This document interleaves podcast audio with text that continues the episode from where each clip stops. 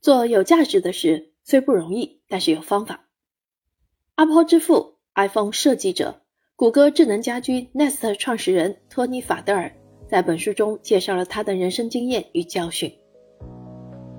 作为连续打造了 Apple、iPhone、Nest 等重量级产品的教父级人物，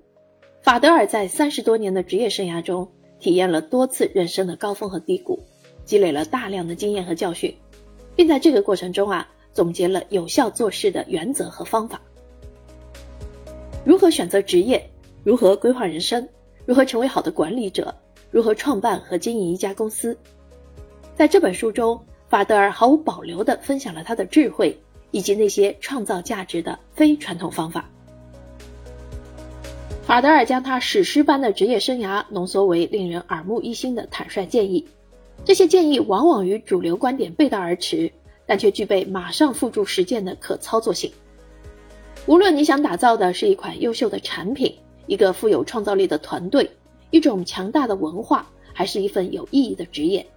托尼的指导都会激发你不断的思索。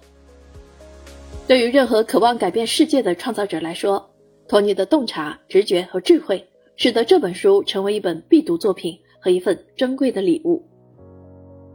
本书的作者托尼·法德尔。Apple 之父、iPhone 联合设计者、谷歌智能家居 Nest 创始人、投资公司 Build Fund 创始人，